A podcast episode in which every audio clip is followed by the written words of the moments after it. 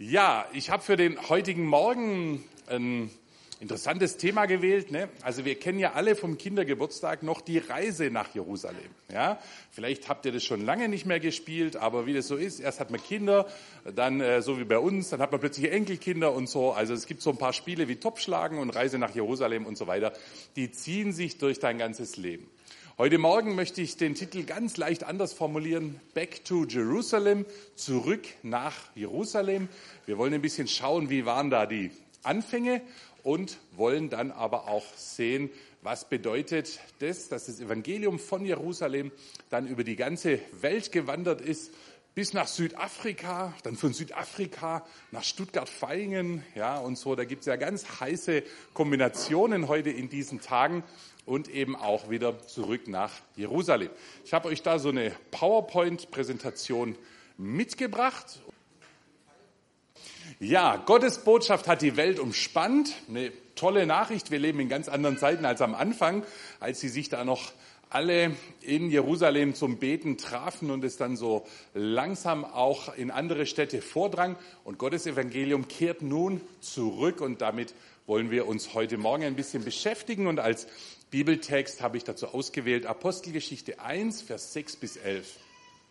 Und dort heißt es, sie nun, also Jesu Jünger, als sie zusammengekommen waren, fragten ihn und sagten, Herr, stellst du in dieser Zeit für Israel das Reich wieder her?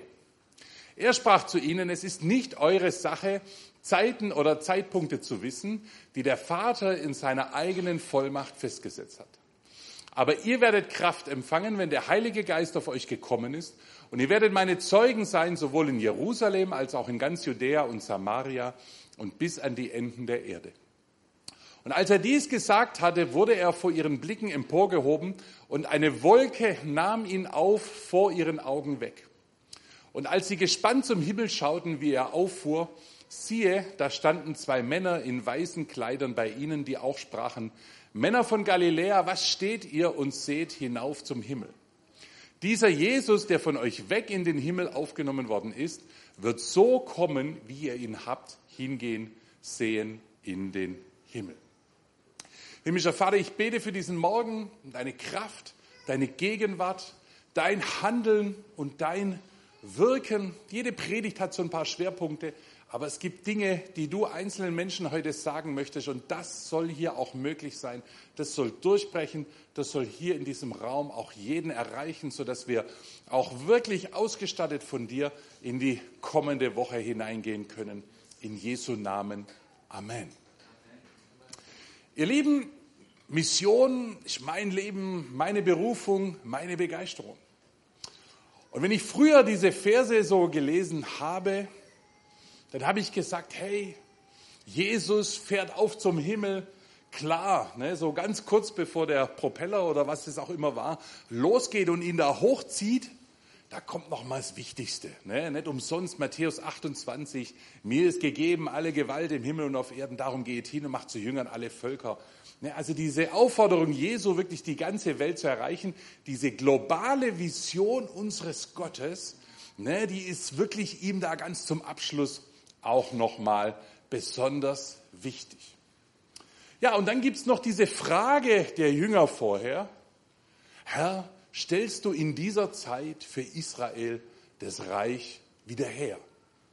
Und Jesus gibt ihnen die vielsagende Antwort, hey Leute, es ist nicht eure Sache, Zeiten oder Zeitpunkte zu wissen, die der Vater in seiner eigenen Vollmacht festgesetzt hat. Aber ihr werdet Kraft empfangen und dann rausgehen. Ja, die Jünger haben eine Frage, Jesus hat ein Thema, wie kriegen wir das eigentlich zusammen? So als ganz Missionsbegeisterte, oder wie man das heute auch oft hört, wir als neutestamentliche Gemeinde, manchmal mehr Betonung auf Neutestament als auf Gemeinde, würden wir sagen, hey, Jesus hat was auf dem Herzen, und diese Jünger, sie haben es irgendwie noch nicht so ganz verstanden. Ne? Also der will jetzt die ganze Welt erreichen und die so als lokale Leute aus Galiläa, ne, die haben halt gefragt, ja, wann stellst du das Reich wieder her? Kommt da für uns auch noch was bei raus? Ne? Sind wir da dann auch dabei? Was sind so deine Pläne? Und dann sagt Jesus denen eben, hey Freunde, jetzt machen wir Weltmission. Ja, habt ihr es immer noch nicht verstanden? Das steht hier aber nicht, sondern die Jünger stellen eine Frage, die für sie wichtig war, ne? weil das war ihr lokaler Kontext. Ne? Also wenn man das Wort City Changer für sie verwenden würde, dann waren das eben ihre Cities da in Jerusalem. Und das hat sie mehr beschäftigt als Mikronesien oder Togo oder andere Länder, von denen sie damals noch gar keinen Dirke Weltatlas hatten, um überhaupt zu wissen, dass sowas existiert. Sondern sie fragten, stellst du das Reich für Israel in dieser Zeit wieder her? Und Jesus sagt nicht, nee, das werden wir nie wieder tun oder Israel ist mir jetzt irgendwie egal oder wie das auch manche in unseren heutigen Tagen so darstellen. Hey Leute, die haben sowas von vermurkst, diese Israeliten, ne? auch mit mir hier am Kreuz, das ist jetzt mal alles over hier, sondern jetzt geht's nur noch mit euch weiter. Nee, er sagt, hey, nee, Leute, Zeiten und Zeitpunkte, die müssen wir jetzt nicht wissen, die hat der Vater bestimmt, die sind auch jetzt nicht das Thema, sondern das jetzige Thema ist, Ihr werdet Kraft empfangen, wenn der Heilige Geist auf euch gekommen ist. Ihr werdet meine Zeugen sein in Jerusalem, also in der Stadt, in der sie damals waren, als sie ihn da auf dem Ölberg kurz vor der Himmelfahrt fragten. Dann in der Umgebung von Jerusalem, in Judäa, in Samaria bis an die Enden der Erde. Und die Bibel sagt, als er das gesagt hatte, war offensichtlich alles gesagt. Er wurde vor ihren Blicken emporgehoben und eine Wolke nahm ihn auf. Sie fuhren in den Himmel und bekamen noch die Ermutigung, so wie er gegangen ist, genau so wird er auch wiederkommen. Ja, diese weltweite globale Vision von Jesus, ausgehend von Jerusalem um die ganze Erde, wenn wir jetzt die Apostelgeschichte anschauen mit ihren 28 Kapiteln, ne, also wenn ihr das mal statt Johannesevangelium macht, dann braucht es eben 28 Tage, dann sehen wir Apostelgeschichte 1 bis 7, da dreht es sich darum, wie in Jerusalem das Evangelium verkündigt wird. Apostelgeschichte 8 bis 12 dreht sich dann darum, wie in Jerusalem, Judäa und Samaria das Evangelium verkündigt wird. Ne, sie saßen da alle in Jerusalem in ihrer Kuschelgemeinde mit einer gewissen Verfolgung, aber doch Tausende zusammen und hätten fast vergessen bei so vielen Leuten, was eigentlich der große Auftrag des Herrn gewesen ist, nämlich viel weiter rauszugehen. Und es gab ein bisschen Verfolgung, Unruhe. Dann waren sie auch in Judäa und Samaria unterwegs. Und Apostelgeschichte 13 bis 28 sehen wir dann, wie es in Jerusalem, Judäa, Samaria bis an die Enden der Erde gelangt ist. Und ihr Lieben, davon profitieren wir natürlich heute noch ungeheuer, dass da irgendwann in der Kirchengeschichte, man könnte jetzt auch die Namen dieser Menschen nennen, Leute sich bis nach Deutschland vorgewagt haben. Ja, so an den Limes, ja, oder da, wo ich wohne, da ein bisschen nördlicher von euch, über diesen römischen Limes hinaus zu den Barbaren, unseren Vorvätern, die da noch mit langen Bärten und Schlagstöcken in den Wäldern saßen. Und dass jemand den Mut hatte, uns Teutonen, ja, uns Deutschen damals das Evangelium zu verkündigen. Super, dass das jemand gemacht hat. Und super, dass das Evangelium um die ganze Erde gelaufen ist. Und inzwischen ja in vielen Ländern, die einst mal so klassische Missionsländer waren, erheblich stärker verbreitet ist, mit viel größerer Dynamik die Dinge Gottes da vorangehen, ja, so dass nicht mehr die Menschen aus dem globalen Süden nach Deutschland kommen, um Gemeindebau zu lernen, sondern wir heute da hinfliegen und uns anschauen und vorsichtig fragen, wie macht ihr das eigentlich, ne, dass ihr hier eine Gemeinde nach der anderen in kurzer Zeit gründet, dass ihr ein ganzes Land erreicht, dass ich durch eure Fernsehkanäle abends im Hotel zappe und jeder zweite Sender ist irgend so ein Halleluja-Ruf. Ne? Wie habt ihr das hingekriegt? Davon hätten wir vielleicht nicht in der gleichen Art, sondern in einer für uns in Deutschland passenden Art. Aber davon hätten wir natürlich gerne auch mehr in Deutschland. Und wenn heute Morgen das Thema Mission ist, wenn wir dieses Wort von Jesus auch in den Mittelpunkt dieses Gottesdienstes stellen, ja, hey, in alle Welt und ausgehend von der Ursprungsstadt, in der wir so sind, aber dann auch in die Regionen drumherum und wirklich jedes Volk, jede Sprache, jeder Stamm, dann ist natürlich auch die Frage, hey, was ist dein Anteil an dieser Vision, die Jesu hat? Und was ist natürlich auch der Anteil deiner Gemeinde an diesem globalen Projekt Gottes. Und diese Frage, die soll uns einfach ein bisschen ermutigen, diese große Sicht des Herrn nicht zu vergessen, die er uns ursprünglich da auch mal mit auf den Weg gegeben hat.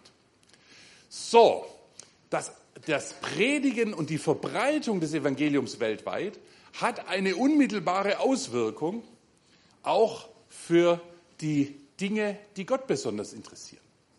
Ne, es hat sich weltweit verbreitet, dieses Bild, was ich da ähm, im Internet gefunden habe, das fand ich so ganz interessant. Es springt heute wirklich von Kontinent zu Kontinent, von Land zu Land.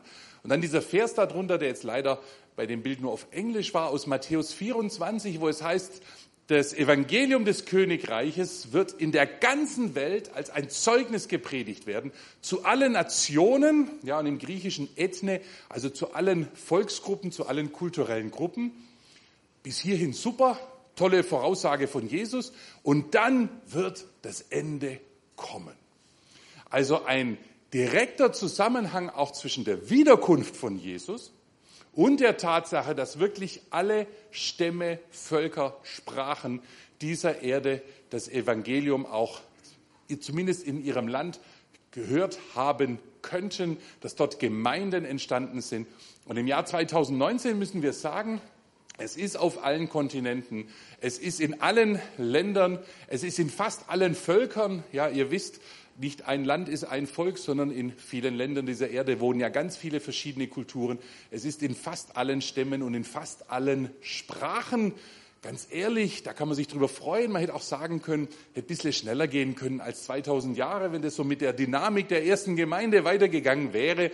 Dann hätte es das wahrscheinlich nicht so gehabt. Aber wir können auch sagen, super, dass es jetzt in unseren Tagen geschieht weil dann sind wir auch dabei, haben die Möglichkeit, hier mitzuarbeiten und mitzuwirken.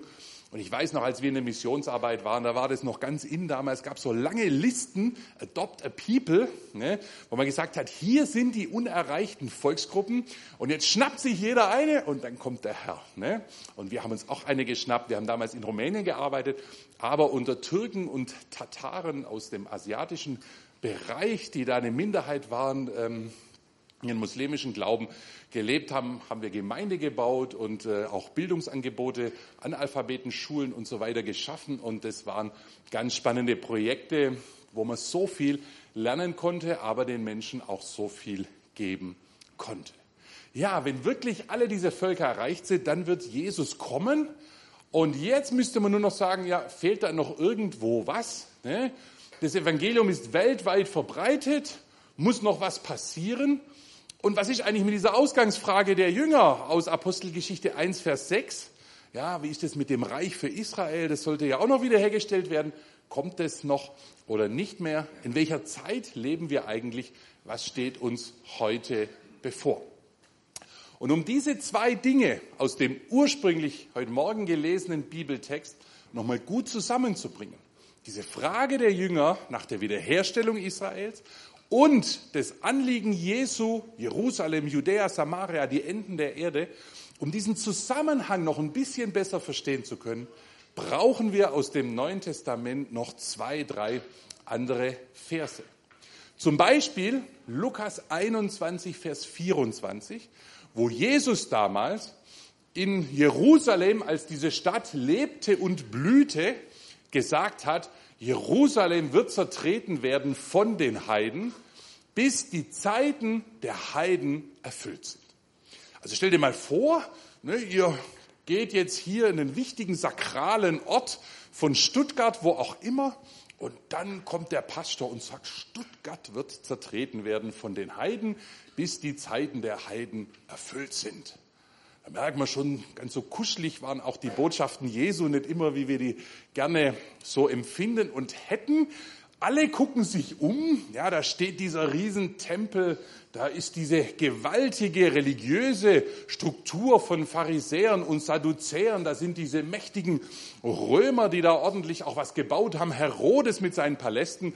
Ja, und so ein Prediger da vom Galiläa, See Genezareth, irgendwo da aus dem Hinterland. Ja, heute würde man sagen, so aus Oberschwaben oder was weiß ich, im tiefsten Schwarzwald, da komme ich jetzt her. Ne? Über so Leute haben schon immer ein bisschen gelächelt und nachdem ich da mal draußen war, habe ich das auch besser verstanden. Warum? Ne, sagt plötzlich, hey Leute, hier hier wird alles vorbei sein. Jerusalem wird zertreten werden von den Heiden. Und dieses Jesuswort hat sich 70 nach Christus äh, erfüllt, als die Stadt zum ersten Mal, später dann nochmal zerstört wurde und die Juden über die ganze Welt vertrieben wurden in mehreren Vertreibungswellen. Also nicht man hat ihre Stadt zerstört, sondern den Römern hat es endgültig gereicht. Man hat gesagt, dieses aufmüpfige, schwierige, widerspenstige Volk, ja, könnte auch so ein bisschen aus der, mit der Sprache eines Asterix sagen, so dieses unbeugsame Dorf, was hier noch da übrig geblieben ist und hier nicht wirklich nachgeben will, denen zeigen wir es jetzt. So hat man sie in die ganze Welt vertrieben und so gab es dann eben auch im Laufe der Jahrhunderte eine große jüdische Minderheit auch hier in Deutschland. Jerusalem wird vertreten werden, das hat er richtig vorausgesagt, das ist geschehen. Und dann sagt er noch etwas, bis. Das heißt, er sagt nicht, da wird jetzt für immer nur Schutt und Asche sein, auch wenn sich das manche Leute in diesen Tagen aus gewissen Kulturkreisen so vorstellen könnten, sondern er sagt, es wird zertreten werden, bis die Zeiten der Heiden erfüllt sind. Nun, wer sind die Heiden, ihr Lieben? Das ist ja so ein Begriff, den wir vielleicht jetzt hier in dieser Gemeinde nicht jeden Sonntag so im Vokabular drin haben. Jesus sprach über die nicht, zu den Juden, über die Nicht-Juden, zu denen, die noch nicht im Bunde Gottes drin waren, zu den Nationen, ja, zu denen in der weltweiten Vision, die er da eigentlich auch hatte. Und es sagt, es wird einen Moment geben, wenn die Zeiten dieser nicht-jüdischen Völker erfüllt sind.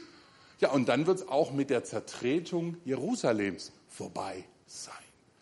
Ganz interessanter Gedanke, der sich über die Jahrhunderte ne, hat man nicht so viel davon gesehen. In der Kirchengeschichte, so manch prominenter Theologe und Reformator hat sich auch erlaubt, diese Dinge ernsthaft anzuzweifeln aber Jesus hat gesagt, es wird einen Moment geben, wenn die Zeiten der Heiden erfüllt sind, wenn das Evangelium wirklich zu all diesen Völkern und Nationen durchgedrungen ist. Und dann eine zweite Aussage des Apostels Paulus aus dem Römerbrief, 11. Kapitel, die Verse 25 und 26, wo er schreibt, ich will nicht, Brüder, dass euch dieses Geheimnis unbekannt sei. Also jetzt kann nichts Unwichtigste kommen. Ja, wenn er sagt, das soll euch bekannt sein, ich will, dass jeder das hier weiß, bis im fernen Rom, damit ihr euch nicht selbst für klug haltet. Verstockung ist Israel zum Teil widerfahren, bis die Vollzahl der Nationen hineingekommen sein wird. Und dann, sagt er, wird ganz Israel gerettet werden. Womit beschäftigt sich Paulus hier in diesem Teil des Römerbriefes? Er beschäftigt sich mit der Frage eigentlich dieses alte Bundesvolk Israel, mit dem Gott durch Abraham und durch David und in Noah und so weiter, also da gibt es ja einen Bundesschluss nach dem anderen. Und dann haben sie doch Jesus nicht in der Art und Weise aufgenommen, wie das eigentlich gut gewesen wäre. Und man fragt sich, was ist denn jetzt mit denen? Jetzt gibt es den neuen Bund. Ja, was ist denn dann mit dem alten Bund? Und er sagt, hey Leute, im Moment ist es so, da gibt es schon eine gewisse Verstockung und Verblendung, eine Zurückhaltung, ja, die bei diesem Volk ist. Zum Teil, sagt er, es gab immer Leute auch, die sich dort für das Evangelium geöffnet haben. Aber diese Situation wird nicht ewig sein, sondern wenn die Vollzahl der Nationen hineingekommen sein wird, und ihr merkt, es ist fast die gleiche Formulierung wie vorher bei Jesus, dann wird auch ganz Israel gerettet werden.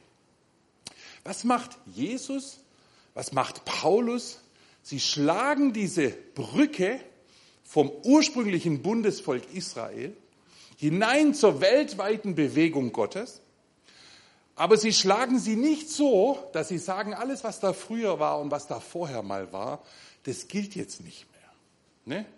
Manchmal gehen ja Leute in eine Gemeinde, so mal unter uns, ne? so als Pastor weiß ich das ja auch, und die sagen, ich war schon und in ganz vielen Gruppen und da habe ich mich bekehrt und da hat Gott mich berührt. So, aber hier ist jetzt also der Höhepunkt der Dinge. Und da muss man manchmal als Pastor ein bisschen helfen und sagen, gedenke mal des ganzen Weges, den dich der Herr geführt hat. Der war schon lange in deinem Leben, bevor du das erste Mal irgend so ein modernes Lobpreislied gesungen hast. Da war der schon dabei und Christen müssen manchmal erkennen, es gibt einen langen Weg Gottes mit mir.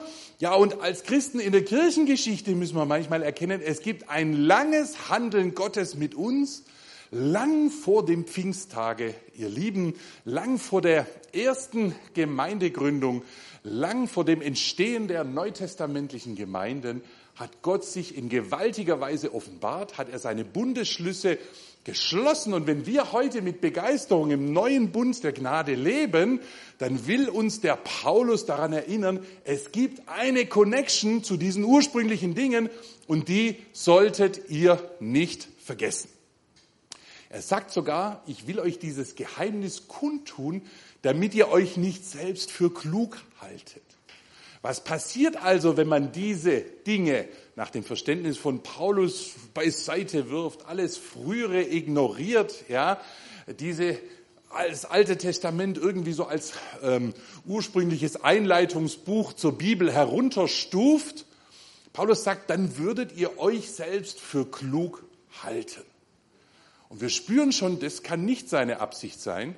Und deswegen hat er unermüdlich in dieser Urgemeinde, in der vieles ganz toll lief, aber auch manches nicht so einfach war, dafür gekämpft und sich eingesetzt, dass er diese neu hinzugekommenen Menschen mit diesem heidnischen Hintergrund, die noch nie was gehört hatten von Abraham, Isaak und Jakob und so weiter und auch mit König David nichts anfangen konnten, dass er die doch zusammenhalten wollte mit denen, die sich aus dem jüdischen Glauben, aus dem Hintergrund des Gesetzes von Mose da auch zu Jesus hingewandt haben. Und diese Einheit dieser beiden, die war ihm ungeheuer wichtig. Und ich denke, wenn man da so weitergegangen wäre im Laufe der Kirchengeschichte, wie er hier unterwegs war, dann wäre nicht nur das ein oder andere Desaster äh, uns erspart geblieben, sondern dann wäre auch die Kirche unseres Herrn heute mit diesen zwei Flügeln ja ein wirkliches Ebenbild dessen, was eigentlich ursprünglich hier im Neuen Testament auch mal gedacht Mal ganz ehrlich, wir Deutschen lieben ja den Römerbrief. Ne? Also im Protestantismus, das hat mit Martin Luther zu tun. Wir lieben diese ersten acht Kapitel. Es war Reformationsjahr. Da wurden die in Deutschland nochmal durchgekaut. Ja? Und ich finde es so schade. Wahrscheinlich war das Jahr zu kurz. Also man hatte Reformationsjahre machen müssen. Weil mit dem achten Kapitel sind die meisten auch im Reformationsjahr zu Ende gekommen. Und wenn man mal sieht, ein ganzer Römerbrief mit 16 Kapitel, da muss ja auch noch was kommen.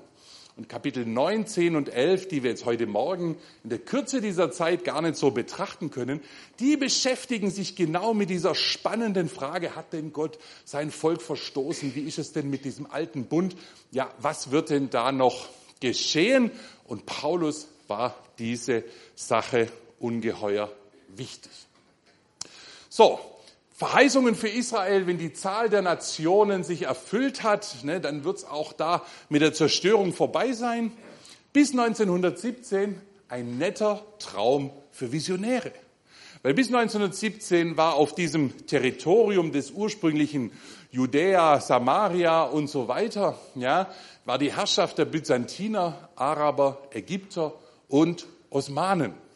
Und deswegen haben wir heute auch auf dem jüdischen Tempelberg den Felsendom und später die Al-Aqsa-Moschee, die dazugebaut wurde, so auch als Symbol für Jerusalem. Ja, in dieser Zeit war nicht daran zu denken, dass ein Reich für Israel, um mal diese Worte der Jünger aus Apostelgeschichte 1 zu benutzen, überhaupt wiederhergestellt werden kann. Ja? Gleichzeitig gab es aber schon im Alten Testament ganz interessante Verheißungen. Wie zum Beispiel hier zweimal ausgewählt. Hört ihr Völker des Herrn Wort und verkündet es fern auf den Inseln und sprecht, der Israel zerstreut hat, der wird es auch wieder sammeln und wird es hüten wie ein Hirte seine Herde. Oder aus Hesekiel 37, siehe, ich nehme die Söhne Israel aus den Nationen heraus, wohin sie, in Klammer auf, weltweit, Klammer zu, gezogen sind, und ich sammle sie von allen Seiten und bringe sie in ihr Land. Kluge Alttestamentler unter uns könnten sagen, ja, ja, Freund Jeremia, Hesekiel, das war alles vor dem Exil nach Babylon. Klar hat er sich darauf bezogen. Nur ihr Lieben, es geht hier um die Söhne Israels aus den Nationen heraus. Ja, nicht nur aus einer Nation, als sie dort in den Osten verschleppt wurden in der Zeit des Alten Testamentes. Die Bibel sagt, ich sammle sie von allen Seiten das setzt natürlich voraus, dass sie auch wirklich in allen Seiten gelebt haben müssen. Und das ist nicht das babylonische Exil, das sind auch nicht irgendwelche andere Völkerwanderungen, die da mal stattgefunden haben über die Jahrhunderte, sondern das war die Situation der Juden, auch aufgrund der Prophetie von Jesus, nach 70 nach Christus verstreut über die ganze Erde. Mit der Verheißung Gottes, ich werde sie wieder in ihr Land bringen. Und zwar connected auch mit diesem Zeitpunkt, wenn die Fülle der Nationen hinzugekommen ist. Es gab da schon vor 1917 erste ganz mutige Einwanderungswellen. Ne? Also wenn das heute Morgen heißt Back to Jerusalem, so ab 1882 kamen da die ersten wirklich auch Verfolgten, vor allem eher aus Osteuropa, die da mutig ins Land ihrer Väter zurückgekommen sind. Hier so ein altes Bild eines ersten Kindergartens, der da stattgefunden hat. Israel war seit 1516 noch von den Osmanen besetzt. 1896, um nur zwei, drei historische Fakten auch bei so einem Gottesdienst mal einzubauen, erschien dann das Buch Der Judenstaat von Theodor Herzl. Er hat dann sogenannte Zionistenkongresse in Basel, also gar nicht so weit von hier, organisiert und da so ein Move geschaffen, ne? so wie wir das heute auch machen. Wir wollen, dass sich was moved. Man schreibt ein Buch, ja, gibt's jetzt auch bei SCM, glaube ich, seit paar Tagen. Finde ich richtig super. Man macht Konferenzen ne? und dann sagt man, jetzt muss es losgehen, wenn wir regelmäßig Konferenzen machen. Mal ganz ehrlich, das haben wir Christen gar nicht so erfunden. Das haben auch die Juden schon gemacht unter Herzl.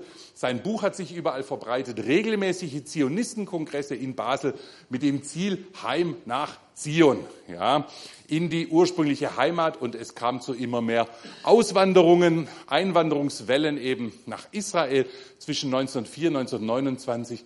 Ungefähr 160.000 jüdische Einwanderer aus Osteuropa kommen, haben dieses Modell des Kibbutz gegründet, ja, wo man zusammen lebt und arbeitet und alles, was man erwirtschaftet, auch der Gemeinschaft zur Verfügung stellt. Man musste mühsam diese hebräische Sprache schaffen, also eine moderne Sprache, weil so wie man mit dem Altgriechisch des Paulus heute in Griechenland nicht mehr sich modern ausdrücken kann, so kann man natürlich mit dem Hebräisch eines Mose auch viele moderne Wörter nicht mehr aussprechen, also mussten sie ihre eigene Sprache schaffen.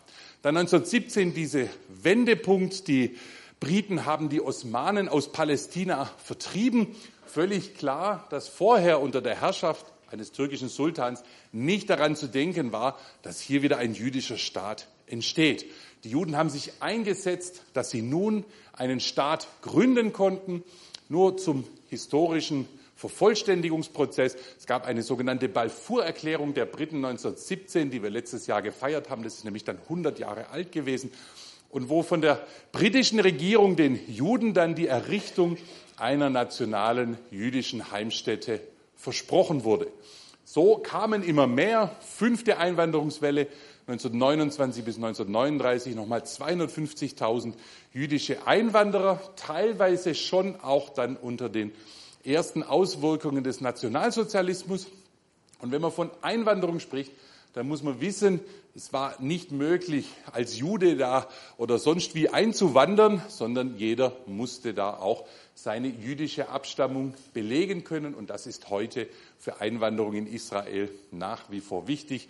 Deswegen hier so ein Bild von einem Zertifikat, das den Menschen bescheinigt, dass sie eben wirklich über Hunderte von Jahren ja, ihre jüdische Kultur, Familienleben, Religion, ja, die Geschichten der Väter von Generation zu Generation weitergegeben haben, egal ob sie in Deutschland, Polen, Äthiopien oder sonst wo irgendwo auf der Welt leben. Ja, mit diesem Plan, dieses jüdische Volk auch nochmal in seine Heimat zu bringen, hätte es fast eine Auslöschung gegeben eben auch in der Zeit des Nationalsozialismus, als Juden in Europa verfolgt, diskriminiert, gedemütigt und ungefähr sechs Millionen dann auch umgebracht wurden. Wir können als Deutsche nur dankbar sein, dass diese Zeit zu Ende gegangen ist. Wir können nur dankbar sein, dass es Juden gab, die da überlebt haben und die natürlich auch anschließend nach dem Holocaust ihre Zukunft nicht zwingend alle in Europa weiterempfunden haben, sondern wo viele dann gesagt haben, jetzt ist wirklich die Zeit, auch wieder ins Ursprungsland zurückzukommen. Und so kamen sie auf allen möglichen Wegen. Hier so ein Bild der vielleicht bekanntesten Geschichte, der Exodus. Ja, das war so in meiner Jugend noch so ein Blockbuster, da der so ein paar Oscars abgesahnt hat, so ein bisschen die Älteren von uns, haben den Film vielleicht noch gesehen, haben das Buch gelesen. Es lohnt sich ja auch heute noch, ja. Sie kamen auf den Schiffen, sie hatten auch Probleme, wurden dann von den Briten aufgrund der Massen, die gekommen sind, schon gar nicht mehr nach Israel reingelassen, wurden nach Zypern abgeschoben, wurden wieder in Lager gesteckt, was jetzt so direkt nach der Erfahrung mit den Nazis auch keine einfache Geschichte war. Man musste irgendwas machen, weil klar war, die Briten werden aus Israel rausgehen. Und so hat 1947 haben die Vereinten Nationen einen Teilungsplan für Palästina ähm, entworfen und haben gesagt, Leute, wir haben hier Juden und wir haben hier Araber und hier könnt ihr das auf der Karte nochmal sehen. So könnte eine einigermaßen gerechte Aufteilung stattfinden. Wie, wie immer bei so einem Plan ist keiner so richtig glücklich. Die Juden haben auch gesagt, hey, was ist mit Jerusalem? Ihr seht, Jerusalem ist nicht in der Farbe eingefärbt, die jüdisch ist. Die wollten natürlich ihre heilige Stadt wieder kommen, hat gesagt, nee, Jerusalem kommt unter eine Verwaltung der UN. Und die Juden haben gesagt, nicht unser Traum, vor allem, weil auch der Großteil des Landes sieht ja schön aus, ne, so viel braun gefärbt, aber das war eben einfach Wüste südlich von Beersheba. Da kann man doch relativ großzügig da solche Flächen verteilen, wenn da im Prinzip nichts liegt und es auch kein Öl gibt, wie in anderen Wüstengegenden in der Region. Aber die Juden haben gesagt, hey, wir sind damit einverstanden, besser als gar nichts, wir machen da mit. Die Araber haben gesagt, auf keinen Fall, hier wird es keinen jüdischen Staat geben, wir treiben die alle wieder ins Mittelmeer, da wo sie hergekommen sind. Es wird nicht möglich sein und das erkläre ich nur ganz kurz, weil aufgrund dieser Dinge und weil damals beide Seiten nicht zugestimmt haben, sondern das eben auch von einer Seite abgelehnt wurde, haben wir gewisse Konflikte bis in die heutige Zeit. Der Weltgemeinschaft war das nicht so wichtig, ob jetzt alle Araber da dafür oder dagegen sind. 33 Länder haben bei der Abstimmung der Vereinten Nationen dafür gestimmt, 13 dagegen, 10 haben sich enthalten. Und so war Israel offiziell ja, von den Vereinten Nationen auch wieder ein jüdischer Staat. Die Bibel hat einen interessanten Vers in Jesaja 66, Vers 8, wo es heißt, wer hat so etwas je gehört? Wer hat dergleichen je gesehen? Wird ein Land an einem einzigen Tag zur Welt gebracht oder eine Nation mit einem Mal geboren? Das kann man bestimmt auf verschiedene Weltereignisse beziehen, aber mit Sicherheit können wir sagen, eine Erfüllung ist der 14. Mai 1948 die Gründung des modernen Staates Israel durch den ersten Staatspräsidenten Ben Gurion und in dem Bild da drüber der Mann mit dem langen Rauschebart. Das war der Theodor Herzl, der geistige Vater dieser Idee. Ja, vielleicht noch eine Bibelstelle dazu, um zu zeigen, was in den letzten Jahrzehnten geschehen ist, weltweit in der Mission aber auch eben diese Rückkehr von Millionen von Juden, es hat seinen Ursprung in ganz alten Schriften und Verheißungen, was für uns auch ein Beweis dafür ist, selbst wenn Gott Dinge vor langer, langer Zeit mal gesagt hat, uns gar nicht danach aussieht und fast alles für die Juden ausgewesen wäre, er erinnert sich an seine Worte, an seinen Bundesschluss und stellvertretend für viele Verse diese Verheißung, fürchte dich nicht, ich bin mit dir, da sind wir immer alle dabei, wenn Jesaja das sagt. Das sagt er ja mehrfach, ne, dick angestrichen, auch früher in meiner Lutherbibel, schön fett gedruckt. Aber dann geht's weiter. Vom Sonnenaufgang her werde ich deine Nachkommen bringen und vom Sonnenuntergang her werde ich dich sammeln. Ich werde zum Norden sagen, gib her und zum Süden halte nicht zurück. Bring meine Söhne von fern her und meine Töchter vom Ende der Erde. Statistisch gesehen, ist jetzt vielleicht nicht bis in die letzte Reihe lesbar, waren es über drei Millionen Juden, die Aliyah, also das hebräische Wort für diesen Einwanderungsprozess, durchgeführt haben. Nur mal zu wissen, aus den Ländern der ehemaligen Sowjetunion über 1,2 Millionen, aus Marokko, Algerien, Tunesien über 350.000, auch nicht alle freiwillig, sondern da gab es einen gewissen Vertreibungsdruck dahinter, aus Rumänien 270.000, aus Polen 173.000, Irak, Amerika, Äthiopien, Frankreich, Iran, Argentinien, Türkei, Jemen, Bulgarien, Ägypten, Libyen, Indien, Jugoslawien, Syrien, Südafrika, um nur mal diese Länder kurz aufzuzählen. Wirklich von überall sind sie gekommen und Gott hat sie gebracht. Wir haben als ICJ für unsere regelmäßige Fernsehsendung Faszination Israel auch mal eine Sendung gemacht mit dem Thema Israel weiß, wie Einwanderung geht. Das ist ja ein ganz spannendes Thema, ne? weil wenn so äthiopische Juden kommen, ähm, die zwar Juden sind, aber doch jetzt tausende von Jahren im äthiopischen Hochland Felder bewirtschaftet haben auf eine Art und Weise, wie wir das vielleicht bei uns noch im Heimatmuseum heute anschauen können. Und dann sind die da in Tel Aviv am Flughafen im Hightech Land und Start-up Booming Country Israel. Das ist alles nicht so einfach. Ne? Und jeder bringt natürlich neben seinem jüdischen Hintergrund da auch von seiner eigenen kulturellen Prägung ordentlich was mit.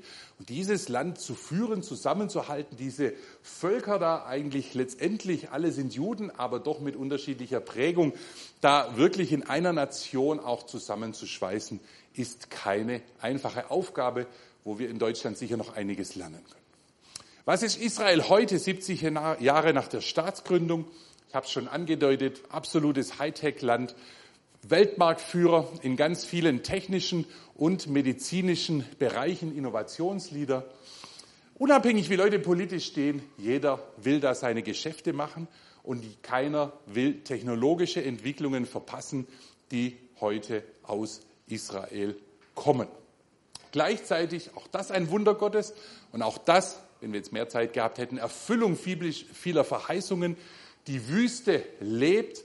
Jahr für Jahr werden mehr Flächen kultiviert, fruchtbar gemacht und äh, angebaut. Das war der Traum der ersten Siedler. Er hat sich erfüllt, ein fruchtbares Land. Als diese ersten Leute kamen, es war eben wirklich großenteils Wüste, es waren Sümpfe. Menschen sind damals in Israel an Malaria gestorben. Ja, nicht nur irgendwo in Afrika, sondern auf diesem Gelände das war die Situation, wo viele auch mit ihrem Leben bezahlt haben.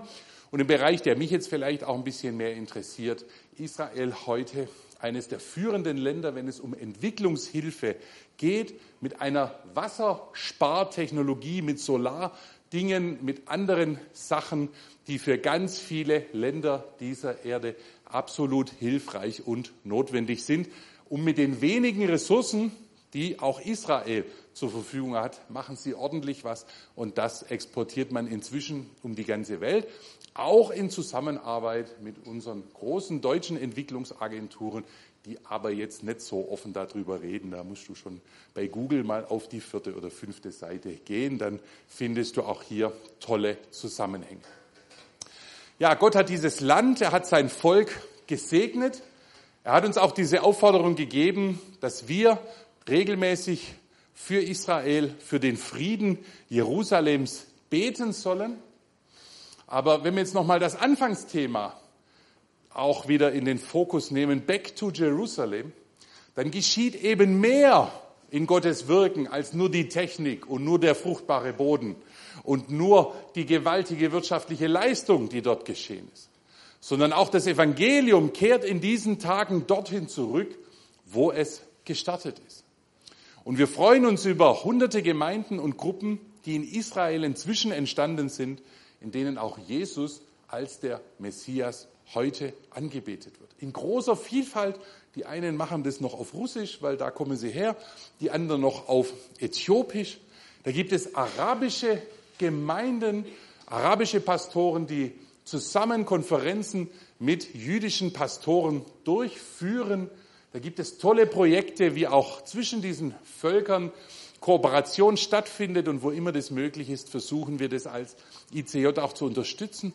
Aber jetzt geschieht genau das. Von Jerusalem ging es an die Enden der Erde Und ich möchte euch nur mal sagen, in der Untergrundkirche Chinas ist es eine der größten Visionen heute, Back to Jerusalem, zu sagen, da wo wir es mal herbekommen haben, da wollen wir Hunderttausende hinsenden.